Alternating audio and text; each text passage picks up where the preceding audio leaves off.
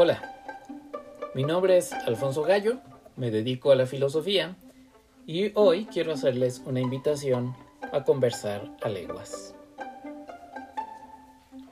Si yo le preguntara a usted si cree que las lombrices que tengo en la panza controlan mi mente y me hacen decir estas cosas porque planean conquistar el mundo generando caos, seguramente su respuesta no sería que ni sabe si es así, ni sabe si no es así.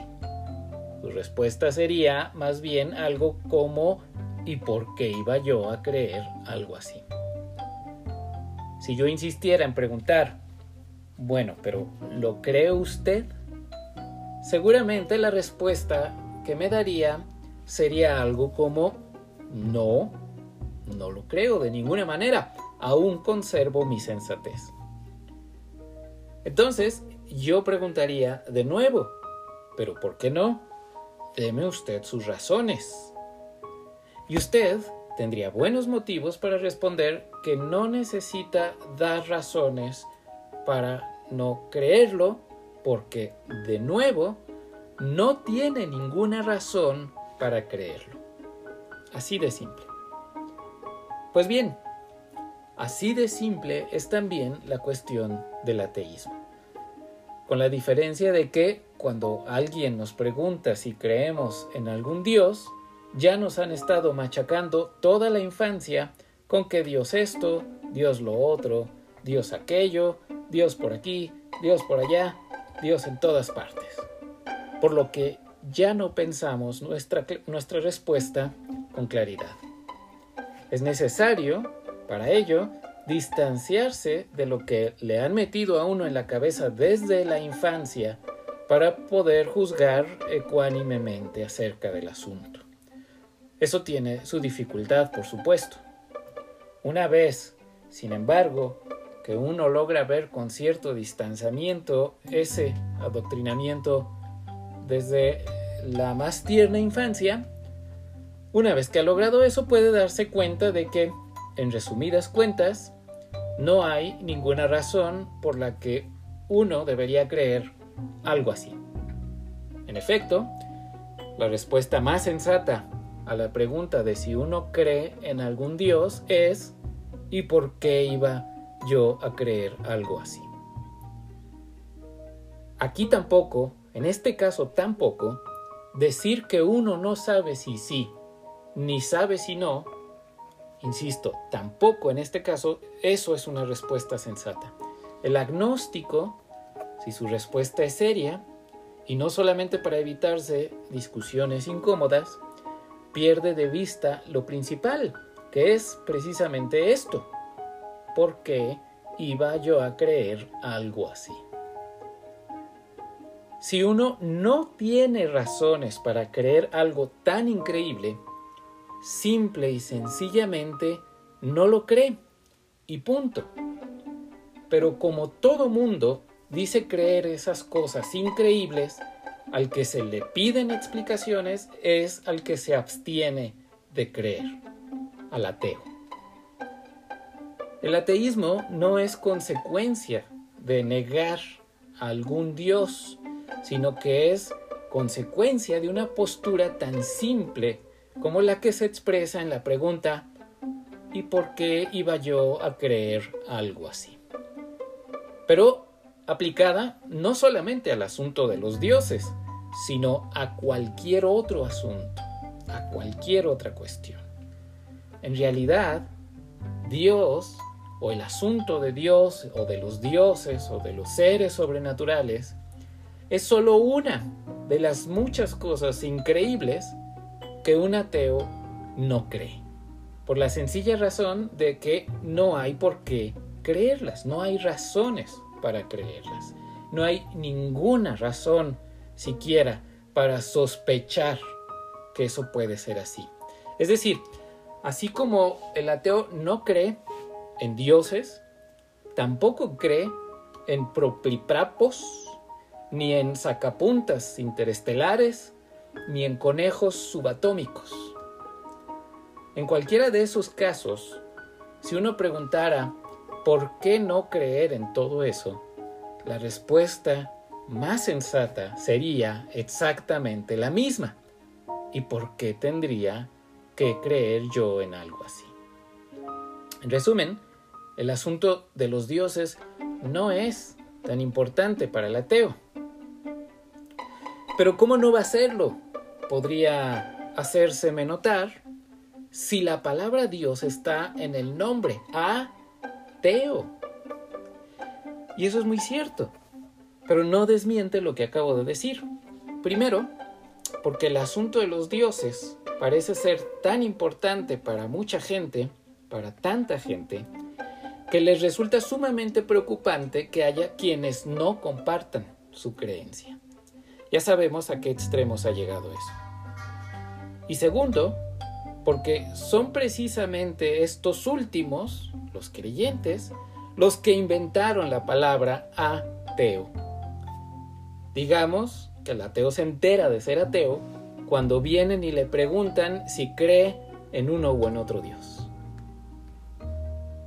Ahora, déjeme preguntarle, si nadie a su alrededor le hubiera insistido en el asunto de que hay uno u otro Dios desde su más tierna infancia, si no lo hubieran llevado y traído a una ceremonia religiosa y a otra, si no hubiera eh, vivido desde pequeño rodeado de toda la parafernalia religiosa, ¿creería usted en uno o en otro Dios? ¿O estaría usted pensando, ¿y por qué iba yo a creer en algo así?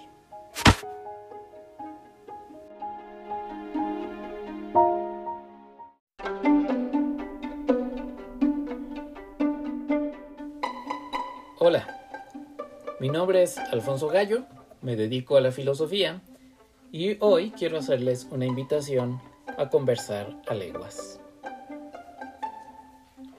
Si yo le preguntara a usted si cree que las lombrices que tengo en la panza controlan mi mente y me hacen decir estas cosas porque planean conquistar el mundo generando caos, seguramente su respuesta no sería que ni sabe si es así, ni sabe si no es así. Su respuesta sería más bien algo como ¿y por qué iba yo a creer algo así? Si yo insistiera en preguntar, bueno, pero ¿lo cree usted? Seguramente la respuesta que me daría sería algo como, no, no lo creo de ninguna manera, aún conservo mi sensatez. Entonces, yo preguntaría de nuevo, pero ¿por qué no? Deme usted sus razones. Y usted tendría buenos motivos para responder que no necesita dar razones para no creerlo, porque, de nuevo, no tiene ninguna razón para creerlo. Así de simple. Pues bien, así de simple es también la cuestión del ateísmo. Con la diferencia de que cuando alguien nos pregunta si creemos en algún Dios, ya nos han estado machacando toda la infancia con que Dios esto, Dios lo otro, Dios aquello, Dios por aquí, Dios por allá, Dios en todas partes. Por lo que ya no pensamos nuestra, nuestra respuesta con claridad. Es necesario, para ello, distanciarse de lo que le han metido a uno en la cabeza desde la infancia para poder juzgar ecuánimemente acerca del asunto. Eso tiene su dificultad, por supuesto. Una vez, sin embargo, que uno logra ver con cierto distanciamiento ese adoctrinamiento desde la más tierna infancia, una vez que ha logrado eso puede darse cuenta de que, en resumidas cuentas, no hay ninguna razón por la que uno debería creer algo así. En efecto, la respuesta más sensata a la pregunta de si uno cree en algún Dios es ¿y por qué iba yo a creer algo así? Aquí tampoco, en este caso tampoco, decir que uno no sabe si sí, ni sabe si no, insisto, tampoco en este caso eso es una respuesta sensata. El agnóstico si su respuesta es seria, y no solamente para evitarse discusiones incómodas, pierde de vista lo principal, que es precisamente esto. ¿Por qué iba yo a creer algo así? Si uno no tiene razones para creer algo tan increíble, simple y sencillamente no lo cree. Y punto. Pero como todo mundo dice creer esas cosas increíbles, al que se le piden explicaciones es al que se abstiene de creer, al ateo. El ateísmo no es consecuencia de negar a algún Dios, sino que es consecuencia de una postura tan simple como la que se expresa en la pregunta ¿y por qué iba yo a creer algo así? Pero aplicada no solamente al asunto de los dioses, sino a cualquier otro asunto, a cualquier otra cuestión. En realidad, Dios o el asunto de Dios o de los dioses o de los seres sobrenaturales es solo una de las muchas cosas increíbles que un ateo no cree. Por la sencilla razón de que no hay por qué creerlas, no hay razones para creerlas. No hay ninguna razón siquiera para sospechar que eso puede ser así. Es decir, así como el ateo no cree en dioses, tampoco cree en propliprapos, ni en sacapuntas interestelares, ni en conejos subatómicos. En cualquiera de esos casos, si uno preguntara ¿por qué no creer en todo eso? La respuesta más sensata sería exactamente la misma. ¿Y por qué tendría que creer yo en algo así? En resumen, el asunto de los dioses no es tan importante para el ateo. Pero ¿cómo no va a serlo? Podría hacérseme notar si la palabra Dios está en el nombre A Teo. Y eso es muy cierto, pero no desmiente lo que acabo de decir. Primero, porque el asunto de los dioses parece ser tan importante para mucha gente, para tanta gente, que les resulta sumamente preocupante que haya quienes no compartan su creencia. Ya sabemos a qué extremos ha llegado eso. Y segundo, porque son precisamente estos últimos, los creyentes, los que inventaron la palabra ateo. Digamos que el ateo se entera de ser ateo cuando vienen y le preguntan si cree en uno o en otro Dios.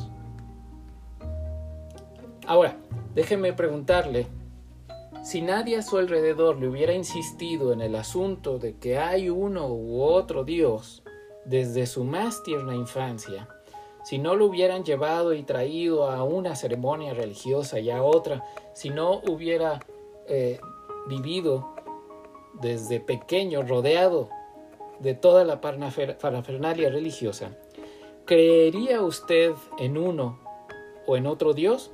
¿O estaría usted pensando, ¿y por qué iba yo a creer en algo así?